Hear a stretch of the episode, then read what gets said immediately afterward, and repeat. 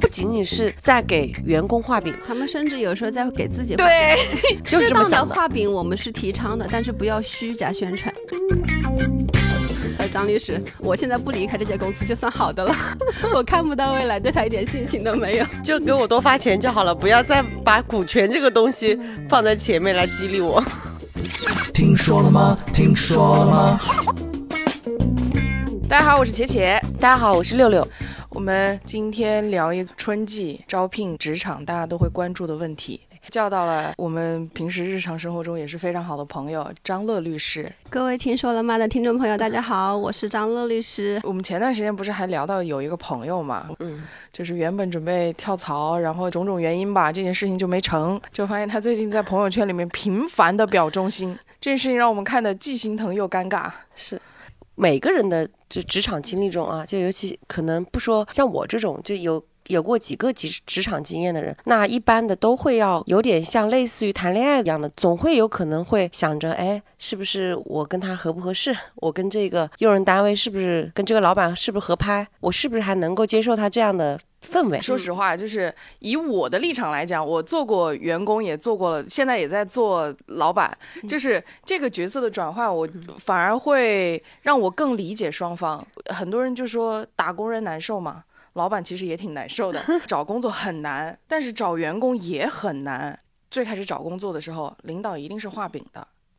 但等到我自己在招聘员工的时候，那个员工就说：“那请问这个职位将来的发展路径是什么呢？”我说：“你这不是求着我给你画饼吗？” 我就会直接告诉他：“我不给你画饼啊，我只能告诉你这个工作能够增强你哪方面的能力。至于你之后要干什么，你自己说了算，好吧？这个事情你不要以后说画了饼赖在我身上。其实画饼这个事情，我现在能够理解，是因为为什么他会画饼？他首先他不仅仅是在给员工画饼，我相信他也会跟他的合伙人画饼，就跟他的股东。他们甚至有时候在给自己画饼对，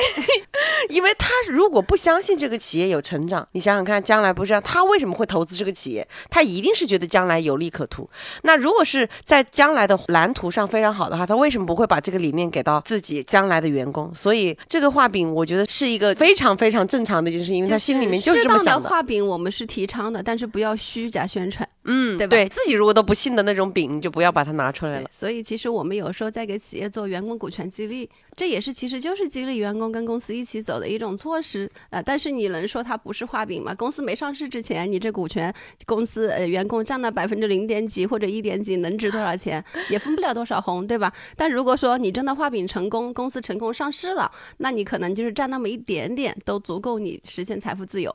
对吧？我这里想起有一次，我跟张律师是我的一个朋友，然后做老板的，然后想要找张律师咨询，然后他也是在说他自己的现在面临的一些问题，然后张律师就也是给他了一个比较好的一个建议，可以做这个股权激励。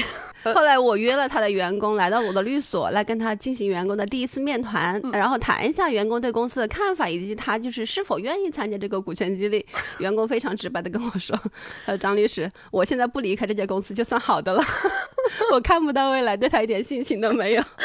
然后说就给我多发钱就好了，不要再把股权这个东西放在前面来激励我，我就要眼前。你说到这个事情，其实我们在年底发年终奖的时候也会有这种考量嘛。我有遇到就是这么优秀的员工，我要怎么样去奖励他？一开始我们也想说啊，给那个股权激励啊，嗯但是这个股权激励其实对于他们来讲，首先他的理解没有我们那么深，嗯，然后再就是我现在不一定能给到他，只能是说我先放在那儿，但是我嗯我会告诉你有一个这个东西，然后你将来的收益是什么什么样。想了一想，就在九五后啊，甚至零零后这波人里面，直接给他钱嗯，是最直白的。他拿到钱，而且是现金，那一刻他会觉得好开心，这个年妥了，嗯，就这种感觉。对，其实说点题外话，刚刚聊到这个股权激励，其实真正的这个股权激励呢，我们不是说普遍所有的员工都需要来参与的，我们一般只是说用这种方式把公司的高管和核心技术人员咱们一起绑定，因为这这些都是公司发展的一些中坚力量嘛，对吧？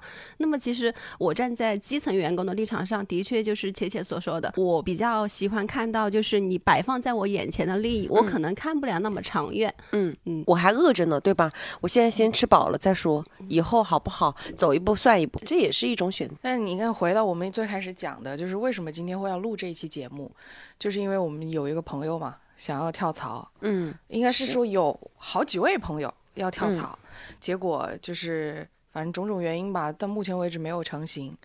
就搞得大家都很尴尬，和原本的老东家关系也很尴尬，对跟这个意向单位，，对甚至是其他的这些有可能成为同事的这些人，原本是朋友也很尴尬。我好像我身边还真的有，之前单位里面就是还没有从体制内出来的时候，嗯也有这个要挟老板。我要走，但是他也不说为什么要走，就是我要走。我觉得好像不太适合我，老板就开始提各种各样的条件，就是一个谈判的过程嘛。到最后敲定了，行，那嗯既然你这样挽留我，那我就留一下吧。就留到最后，其实基本上我看到的结局都还是离开了，而且是嗯在很短的时间内就离开。是这个好像是一个常态。对，以我自己的经历，我最早是在某一家国企，然后跳到另外一家国企的时候，每一次这种离开，就是不管是老东家还是新东家，都会是非常高兴的，而且自己的同事也会由衷的祝福那种感觉，就是觉得人挪活，树挪死嘛，就一直我听的是。但是当我三十五岁那一年，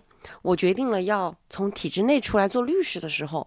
那个时候，我觉得当时每个人的心里都是真实的，而且也是说站在我的立场在这里思考的。一方面是一份稳定的工作，一方面是你这个不尴不尬的年纪，那个时候没有孩子，然后呢，他们就会觉得你在这个时间，对吧？最需要稳定你的工作的时间，为什么会要选择离开这个你曾经待了这么多年的这个体制内？所以那个时候我就听到了很多人的说法，然后当时我的老板就跟我说了一句这样的话，他说你要不要考虑一下？我觉得其实我也非常了解你，如果你是对于现在的这个工作不满意，或者你目前的这个岗位不太满意，看是不是可以调整一下。而且还有其他的老板也是，他们甚至于。都一起讨论了，说是不是因为我在某一次竞聘中失利了，怎么怎么样，是不是给我再给一次机会？还跟我谈过话。但是那个时候，我记得我当时就有一个非常非常尊敬的一个前辈，但是不是在体制内的啊，就是在外头的，他就跟我说，就是很重要的，就是说。首先，你要弄清楚的是自己要的是什么。你在开口的时候，其实你没有想清楚，你没有发现这个时候就遇到了这么的这么大的阻力吗？你其实，在开口之前，你就应该要想清楚。如果你开口就是说的是要离职，你就不要想着再用这种方式让你的老板们来给你职级或者是你喜欢的岗位。然后他说，你如果要走，就一定要走。如果开了这个口，不要留下。这就是当时那个前辈跟我讲的话。加上我觉得我自己也是更多的也是已经想要就要做律师了，所以没有想太多，所以就没有留下来。但是其实我的父亲、母亲，还有我周围的真的很好的闺蜜们，她们都觉得有点冒险。为什么不能留下来呢？对吧？都已经同意了，怎么怎么样的？但是我自己当时做了这个选择，第一我自己不后悔，第二我现在看到了我周围也有这种经历了，自己已经开口跟原东家说我要走，然后后来各种原因。又没有走，现在我就真的是有点心酸，就是看到他们为了表忠心，因为老东家是肯定知道你要走的嘛，他就要不断的在自己朋友圈或者在自己日常生活中来表现出最对这个公司的忠诚，天天就在朋友圈里面来提这个公司名字，然后怎么怎么的，就是特别特别让人觉得唏嘘，唏嘘。是，这个其实也有点像就是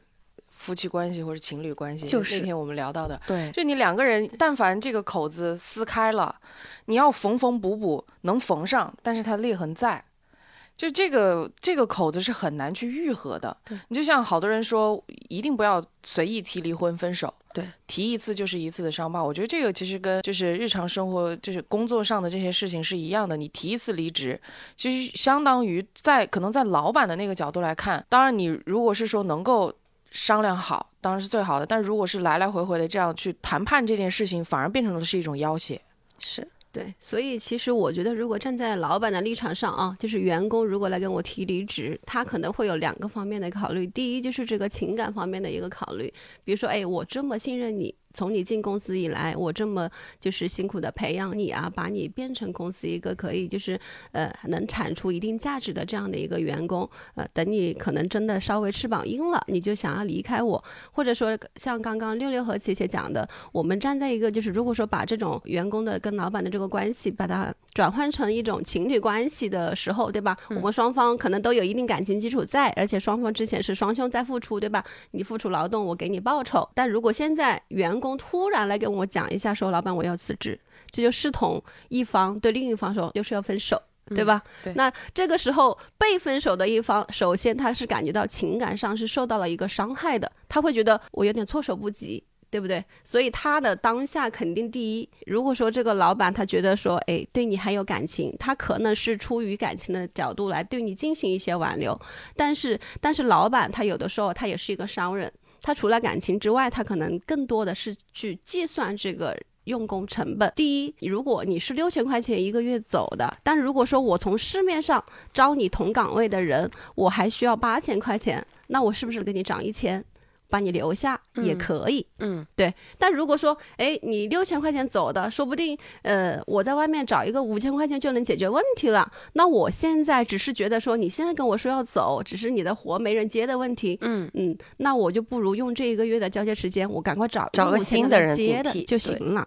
所以说，如果说我哪怕留你，我又给你加一点点薪留你，但是其实老板在心里已经不会对你再有什么信任了，或者说你在这个公司的发展也到头了。哪怕他以后不开除你，那你也没有太多的上升空间了。嗯嗯，这是涉及到一个信任问题。对，如果如果站在就双方的角度，刚刚我们张律师是讲到了，就是站在用人单位的这样的一个角度，我想就是站在员工的这个角度，你想他其实，在决定留下这一段时间，我相信他前面会有一段时间是。非常感激，对吧？老板对他的挽留，以及是吧对他的一个信任的，我相信会有一一段很长的所谓的这样的一个蜜月期。这个蜜月期就是类似于分手后也会有一段蜜月期。你站在一个劳动者的角度，就会觉得，嗯，不管说有没有涨薪，有没有换岗，有没有升职级，首先老板对他的这个认可，我相信是对他一个很大的一个激励。但是慢慢的久了之后。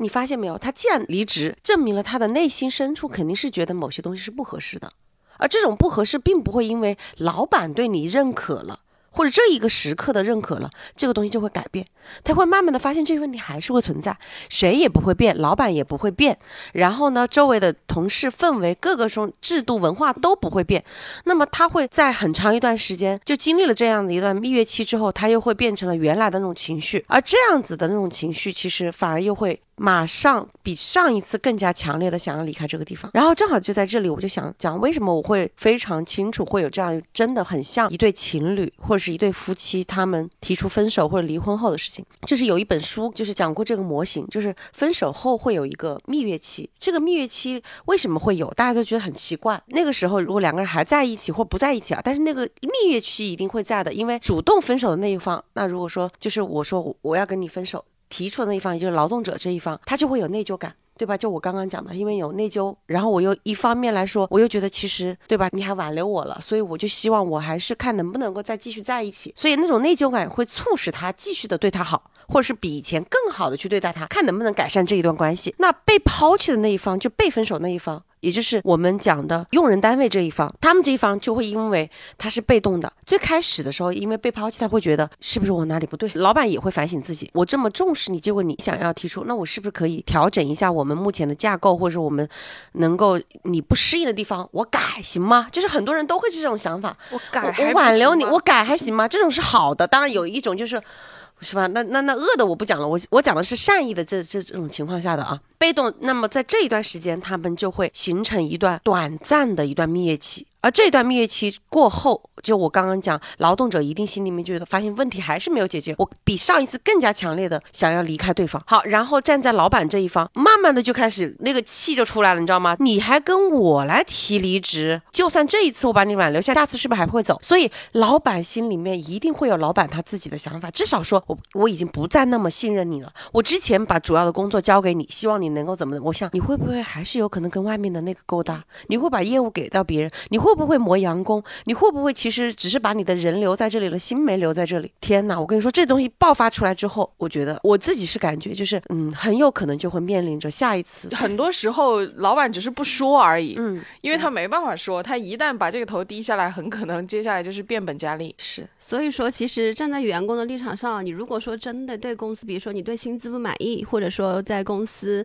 某些事情上受到了委屈，或者说你觉得在公司的发展受限，呃，你。你有了这个想离职的想法，我觉得啊，就是你把怎么来跟老板谈离职的这个预案也一定要准备的充分一些，因为老板挽留你一定是你预案中的一个环节，你不要因为说，哎，嗯老板我一给你调岗，我一给你加薪，突然我乱了手脚，我没有想过这个事儿，我不知道怎么应对，然后我又犹豫了。嗯所以说你去跟老板谈，你去敲那个门之前，你一定是要做好这个预案的。老板如果说给我加薪，我能不能留？调岗我能不能留？或者说给我换到给我升职了，我能不能留？对吧？就说你升到什么样的职位我会满意，加多少薪我会满意，会留下来。你一定是要做好这个预案才能去敲那个门的。是的啊，嗯，我给大家做一个示范吧，我不敢说我之前在单位里面工作的有多优秀啊，但是我觉得我当时离职的时候很干脆，就我在我前面东家待了可能差不多七年的时间，然后当时说要离职的时候，的确是觉得这份工作让我好像就差不多就这样了。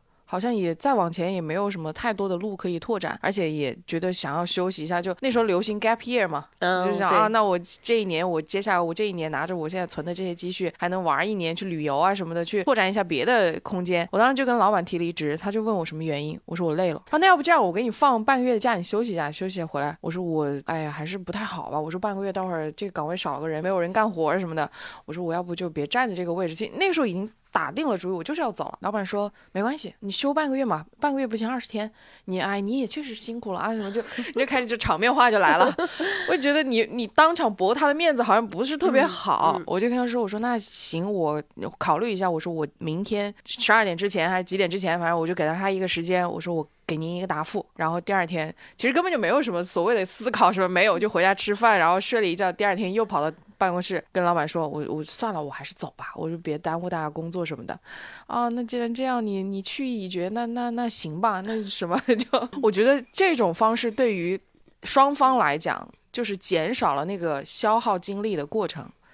然后情绪呢，就是卡在这个位置刚刚好。你再往下走的话，可能就会情绪会随着这个精力的消耗会越来越下，越来越往下走，就可能会变成一种恶性的沟通了。嗯所以也想跟大家再分享一下关于这个辞职，我是一定要得到老板的允许和批准我才能走吗？其实也不是这样的，对吧？嗯就就像你分手的时候，分手其实对一方我极力挽留，这个嗯手就分不成吗？不是这样的啊，就是在劳动合同法中间其实也规定了，呃，员工你提前三十天通知公司我要离开，哪怕公司极度的挽留你，我只要通知到了三十天之后。咱们这个关劳动关系就可以结束了。所以说，大家如果说真的在这个公司看不到未来，的确有一些其他的个人原因，觉得的确是不合适了，也不要有太大的这个心理负担。咱们把这个工作做好交接，给足老板重新来招用这个接替你工作的这个人，其实就 OK 了。嗯，嗯，我我这刚突然有个灵感啊，我在想，就离婚的那个一个月冷静期，就是参考了一下劳动法，你知道，提前三十天我们把这个事情了清楚，然后双方交接，该分的财产分清楚，该发的工资发一发，然后我们一个月之后就该什么离职证明就打了，然后离婚证就扯了，就这种。对对 对，就是这样的一个你你还别说，其实啊，这个用人单位跟员工之间还真的非常像这种婚恋关系，包括你招聘入职的时候，你觉得像不像？对不对？双方把条件一谈，对不对？你有哪些能力，我能给你开多少工资，对吧？这其实跟现在的婚恋关系特别像，但唯一不同的一点是什么？就是咱们的这个男女关系、婚恋关系，我们是建立在一个绝对平平等等的这个关系基础上，对不对？但是在劳动关系领域啊，咱们还是讲究一个管理与被管理的这样的一个关系。嗯其实在，呃之前，其实呃，我们国家是没有太多的这种法律法规来对这个劳动关系来进行规范的，所以说那个时候的这个用人单位，呃，可能就是占据一个绝对的一个主导的一个地位，他可以来挑选他的这个员工啊，对他进行管理啊，啊、这些包括薪资的制定啊等等，对不对？劳呃劳动时间啊、休息休假啊，这些都是用人单位来说了算的。但是为什么我们二零零八年出台了这个劳动合同法，对不对？我认为这个法律啊，真的虽然说是有呃是就是用人单位和劳动者都是权益都要受到保护，但是其实这个法律呢，它可能在制定的时候可能会更偏向于保护劳动者一些，对吧？就像刚刚六六律师讲的，呃，它限制了一些用人单位。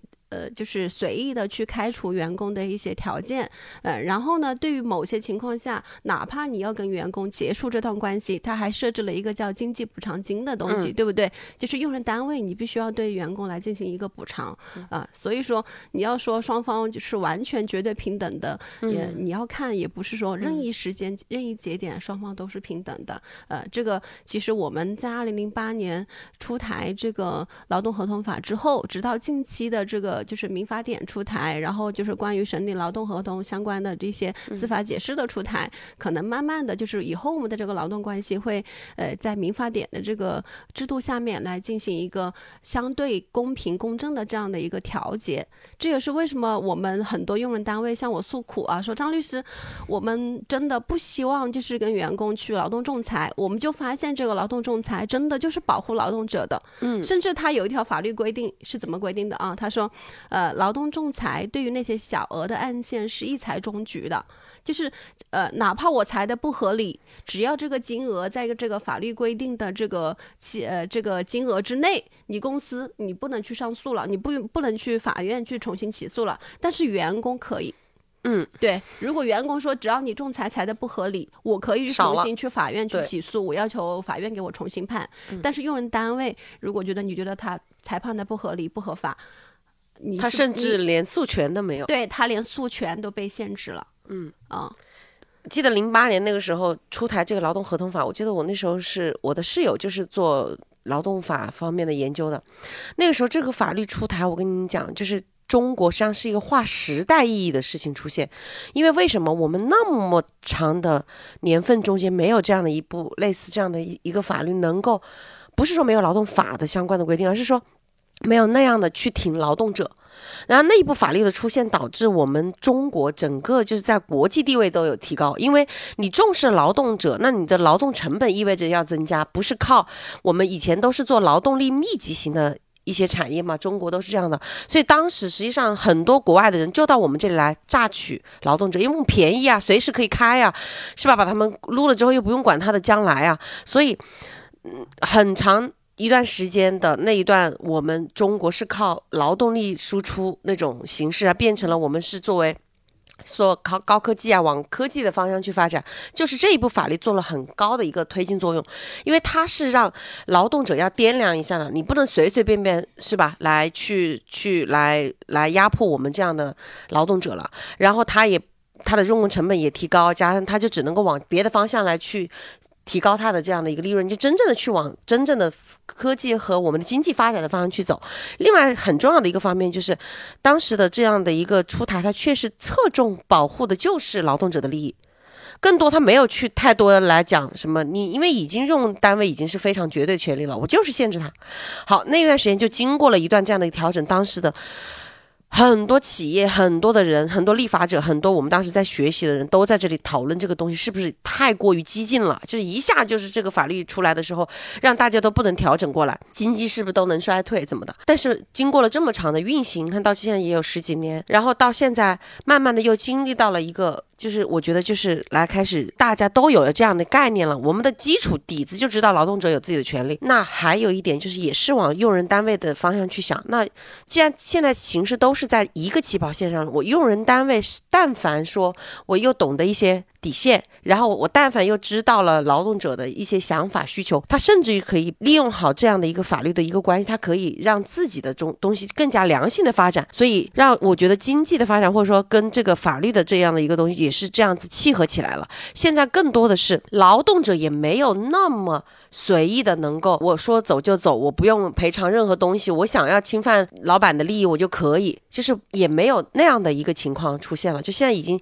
出现一种比较综合的情，呃，这种情况就会让整个经济是向良性的方向发展的，嗯。也没有那么随意的，就是劳动者说：“我说我走了，我真的拍屁股走。你难道真的是觉得你拍屁股走，你不做任何工作的交接，难道老板就不能够真的来对你干什么吗？其实也是有的，因为你的虽然说你提前讲，但是不意味着你可以随意的拍屁股走人，没有那么简单的事情。对吧？对，工作交接这一块肯定是要做的，而且就是你你要保证你你在在职期间不能给公司造成一些呃名誉啊或者是经济上的一些损害。那么这一块的法律肯定是保护用人单位也会做了一些设定，嗯、但的确你说用人单位真的在在这一方面维权做得很好吗？并不见得，因为用人单位经常很难去举证自己到底受了哪些损失。这是他们的难的地方对，这是这是一个在立法实践上，呃，用人单位可能就是这一块，它不是很好去实现自己这个权益保护的一个东西。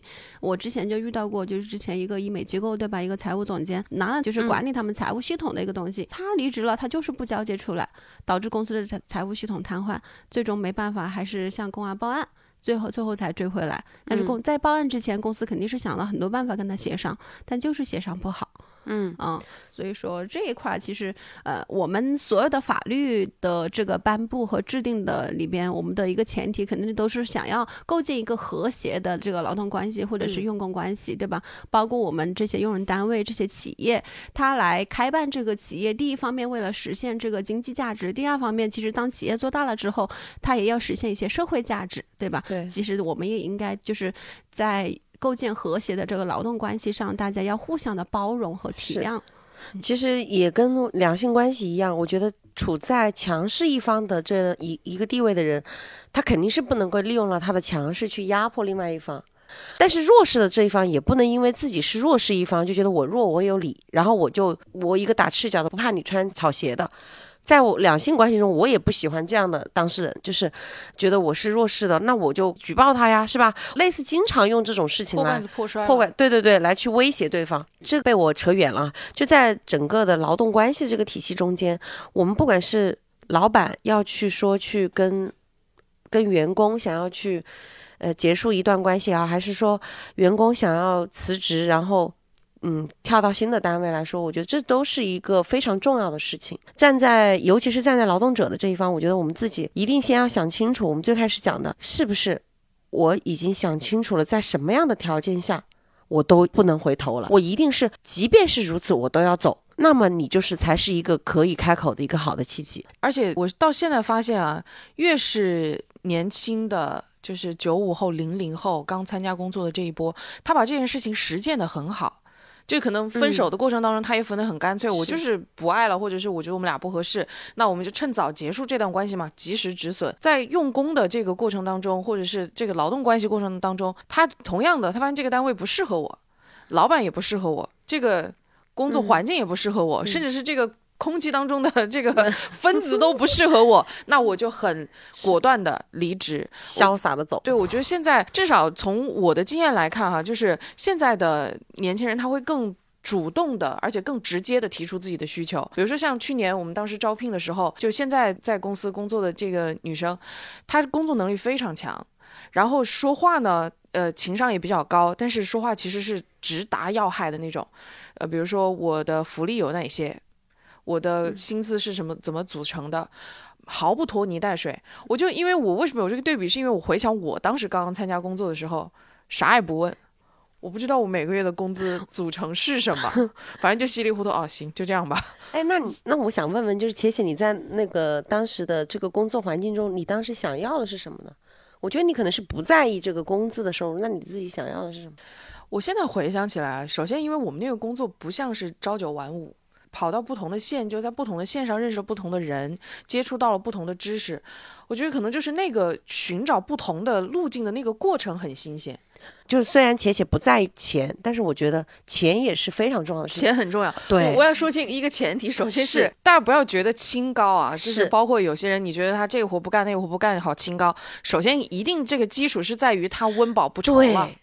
对，不是说我真的我在家里饿着肚子吃馒头，然后我在外面说你这个事情怎么怎么样，那个事情又不该干，对，就是在外面去直接没人，不是这样的。但我觉得，所以为什么现在的年轻人，就是刚初入职场的这一波人，他对于找工作这件事情，相对来说没有我们以前所谓的别人看上去那么清高。首先一个是确实现在整个的大环境就是整体的经济条件比以前又要稍微好一些了，不至于到时候我吃不饱饭。然后再就是他们对于呃这个工作的一个理解跟我们那个时候可能也不太一样，嗯因为他们本身的信息来源比我们那个时候要更广一些嘛。那可能他对于他来讲，他愿意花五年甚至十年的时间去试错。嗯，我在这个十年时间里面去找到一个我真正愿意为、为此付出一生的事情。对所以有可能就会出现出两种路径。就不管年轻人也好，还是像我们这种中年人也好，就是一种路径，就是我们就像铁铁这样子，先进入职场的时候，他因为自己也没有成家立业这些的，所以他对于金钱的概念没有，因为家里的条件不错，所以他先开始想的是我如何找到自己喜欢的工作，我想要的价值，他是往这个方向去走。走着走的时候，他可能又会觉得环境啊会有一些变化，你你也或多或少也要在意这个经济给你对吧带来的这种急促。哎，我我到底在干什么？我最后都没有好像没没有往自己。身上好像贴过什么东西，然后发现自己价值又没有体现，可能一种是这这样的啊，也要往后面综合，综合起来就是往往后面，还有一种是反过来的。我如果我现在也没有想好我自己要做什么，尤其我们还年轻，对吧？那我们不如先去先要一个我在薪水上面还不错的一份工作，我往这边边走边走边走，然后边边走边选，边走边选，然后可能这在找工作和找自己要的东西中间又找到了一个平衡，往后面就找自己想要的，所以最终我觉得一份自己想要的，呃，就自己也还愿意长久从事的一个事业，一定是薪水不错。就是可以觉得自己能够满意，然后又是能够让自己带来愉悦感的，就是自己想要的。就他们有一个嗯共同点，非常关注自我这件事情。嗯我记得那个时候我带过一个实习生，嗯他当时大概干了两个多月，其实他是有机会就是入职的、转正的。他后来走了，我就问他你为什么还是不干呢？我觉得你好像干这个挺有热情的。他说什么都好，但是我没有办法每次出外景的时候或者是出外勤的时候能够化妆。因为我们经常有突发嘛，嗯你知道吗？嗯就是领导电话一来，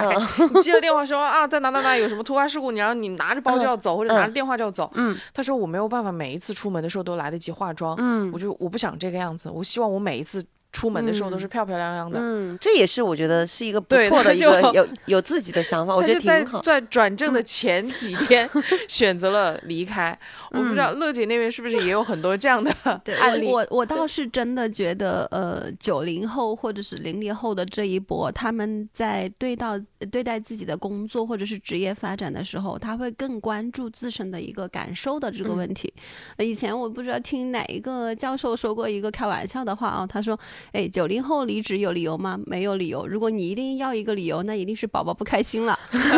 对，他说：“零零后离职有理由吗？也没有理由。如果你一定要一个理由，那就是老板不乖。”所以说，他就觉得真的是他很关注自身的感受。我们经常是觉得说，哎、九零后、零零后是不是觉得不是很靠谱？我们对他的这种不靠谱来源于觉得说他的他的这个工作不像我们以前一样，一份工作可以干很久，他们的这个不稳定性可能呃跟之前的就是七零后、八零后这一波相比，的确是没有那么的强。对，但是你能觉得说九零后、零零后他们工作不好吗？我倒觉得很多九零后、零零后他们真的非常的卷，他们在一个找到一个合适的工作的之后，如果说薪资还不错，特别是他能够感受很好，而且能够实现一部分自身的一个价值的时候，他们真的非常的卷。我很羡慕他们，说对实话，对我也很心底羡慕就是非常羡慕。我觉得能够先在意自己，的才是最根源的东西。我觉得我至少是很长一段时间，我就是没有没有自己，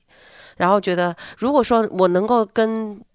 其他的九零后、零零后一样，从一开始就从自己出发，我觉得会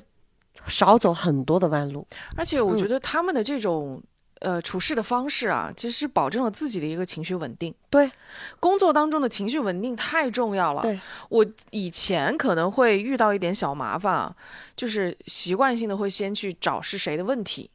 但其实我现在转过头来是先解决问题，然后去找那个根源的地方在哪儿。它其实不一定是人的问题，可能是流程的问题。我这个地方没有交接好，是因为中间我缺了这一环，没有人来接这个事儿，或者是说这个事情落地的时候没有人给他兜着，就是到最后其实可能真的，你说像以前我们那种老思想，觉得你怎么没做好，你怎么不看信息，你怎么不怎么怎么样，就是很多时候。他好像也没有该他做这件事情。嗯，你当你老板问你，你这个事儿你怎么没干好的时候，你就问问他这个事儿该我管吗？对吧？那个时候老板就会想一下，哎，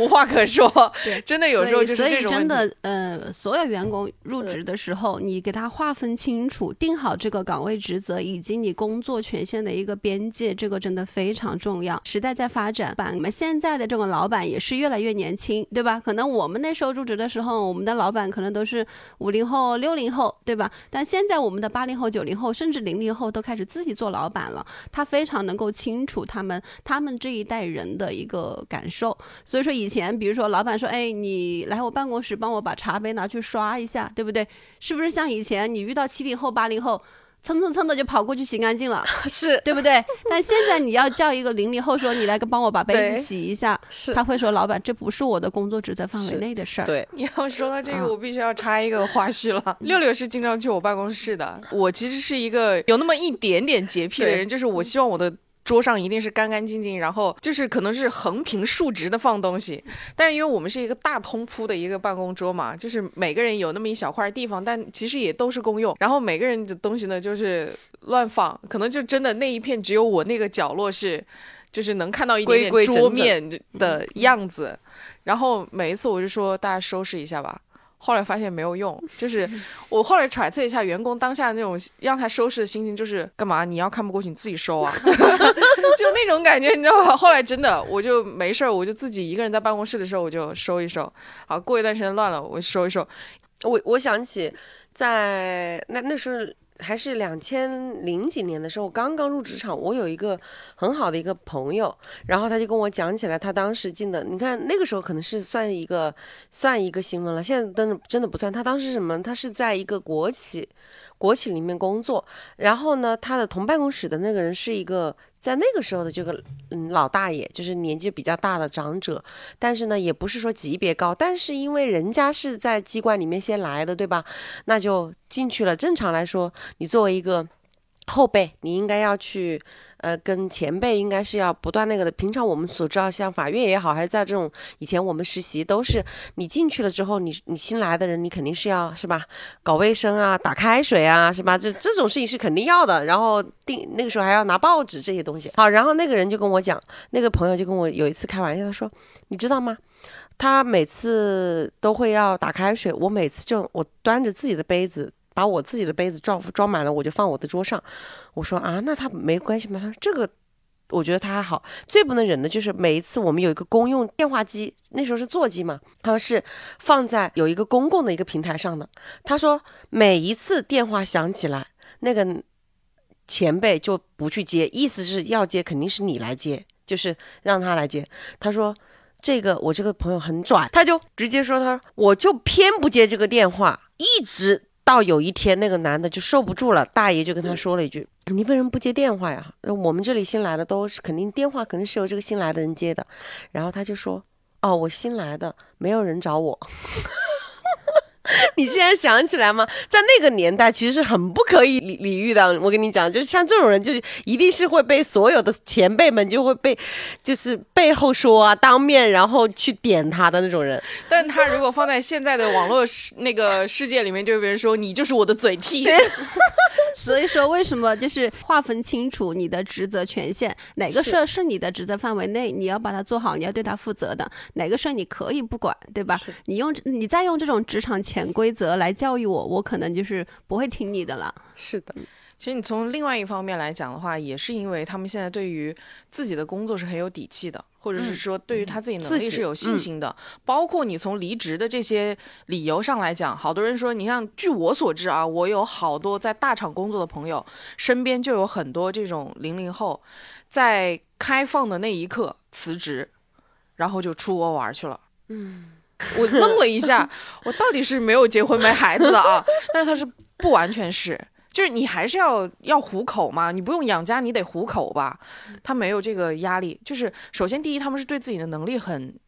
很很认可，就是自我认可很高。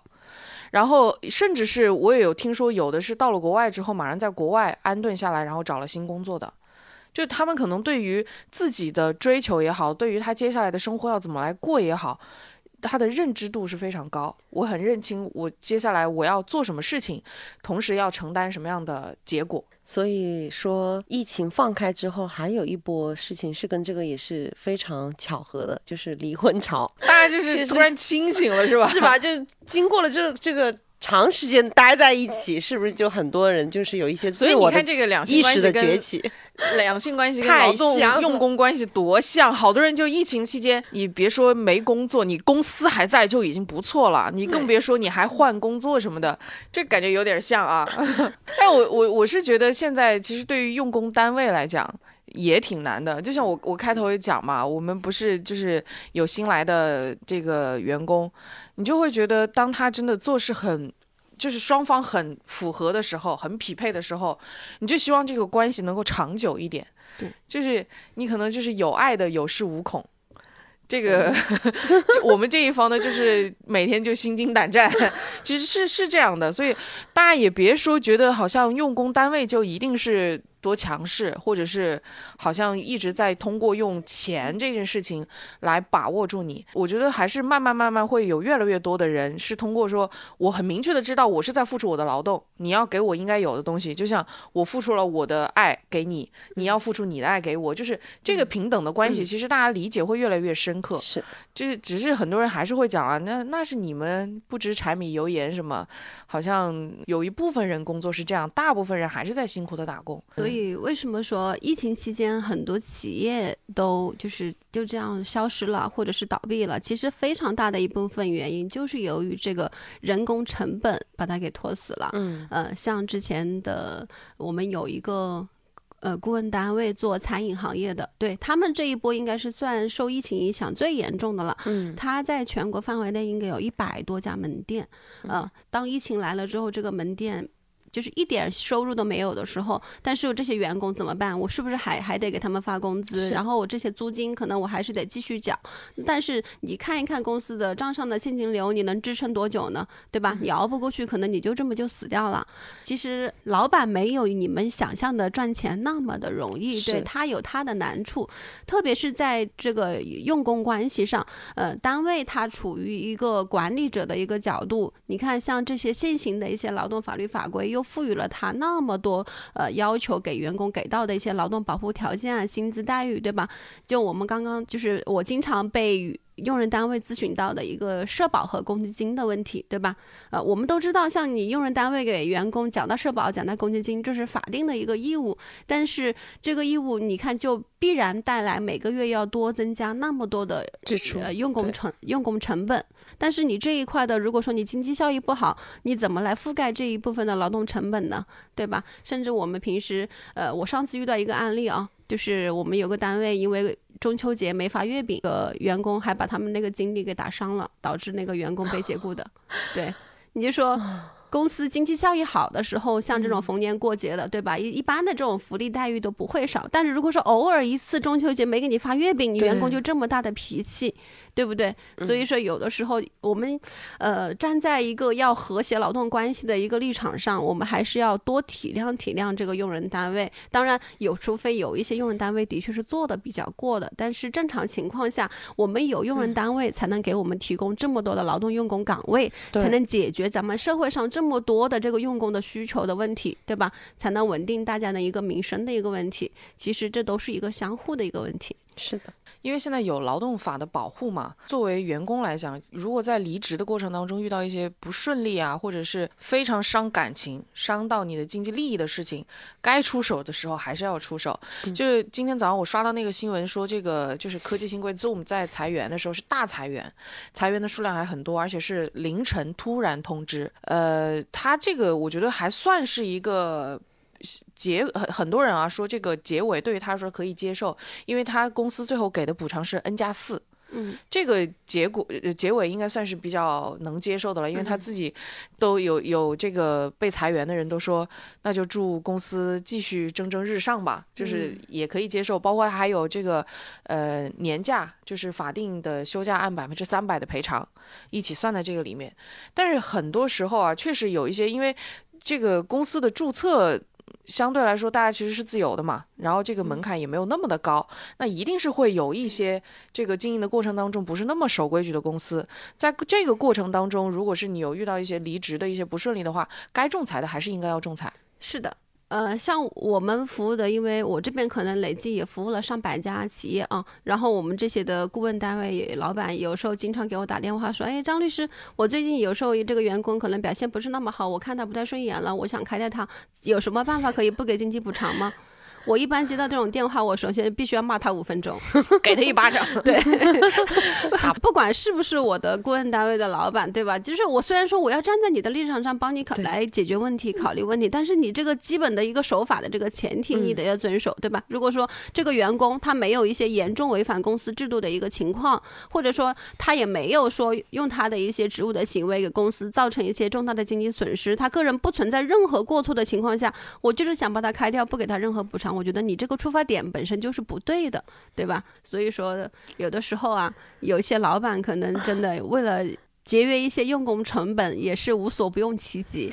就是离婚还要分财产，就如果说当一个老板，他要从用工成本上去极致去压榨，而不是从比如说怎么去发展业务的方向，就证明这个是吧？企业我觉得就是至少他的这个方向错误了。然后如果说一个。一个夫妻中间的一方，然后在离婚的时候，要是从一些很小很小的这些钱鸡毛蒜皮的事情上面去扯，比如说这个彩电归谁啊，那个东西归谁啊，我觉得也是一种方向性错误吧，就这样。我就建议有些用人单位啊，虽然我们经常说整，我们今天整个话题都在聊说，哎，这个用工关系跟婚恋关系真的很像，但是我们也不要忘了一个基本的前提，就是你是作为这个管理者，你是有手上有一个权利是可以制定。各种规章制度的，呃，如果说你公司什么制度都没有，就是一个完全开放性的一个放任性管理的一个公司，当你觉得员工出现问题，我就想把它开掉的时候，那可能真的没你没办法。但是如果说你公司的规章制度特别的健全，对吧？能够告诉员工哪些能做，哪些不能做。当你有了这个制度的一个实施的一个前提之后，如果说有些员工他的确已经偏离了这个制度规定的一个范围内，对吧？做了一些呃制度不允许的一些。事情，那么这个时候你才有这样的一个权利来对他进行一个处罚，或者是一个对他实施一个可能的一个后果。如果说你贸贸然的就说，哎，我就是想让他走，我不给他任何补偿，有的时候哪怕我就是再有能耐的律师，也可能没办法帮你做到。对对，而且我我觉得可以，也可以给老板一点建议吧，或者是说管理者一点建议，也可以。尽可能的保持一个多一点的情绪稳定，跟对于这个关系的理解，就是我刚刚讲的很多事情，当这个出现问题的时候，先看看是不是流程有问题，同时呢，先解决问题，然后再来看这个背后的根本原因在哪，而不是一味的觉得这个员工不行。我觉得有时候其实人和人的交往就是那样，当你看他不顺眼的时候，你看他哪哪都不顺眼。就你觉得他干什么都不对，但其实你有时候不得不承认，一定会有闪光点的，不然你一开始为什么招他进来呢？其实问题可能就在两方中间，这个只是说你们俩不合适，但是你们俩身上到底存在什么样的问题，肯定没有解决。关键是你们要解决的问题，你应该用哪种方式，而不在于只是在于分手还是不不分不分手这样的一个简单的选择。就是回，就是我们每次都会讲的，就是多考虑一下自己。事情好像就是，当你考虑自己的事情越多，但不是那种过分的自私哈，就是合理的范围里面，你保证了自己的一个权益和需求，这件事情反而会更简单，也更清晰，就是让每一件事情的推动也会更顺利一些。是的，嗯，今天谢谢张律师的分享，嗯，今天听说了吗？就到这里，谢谢大家，谢谢，谢谢大家。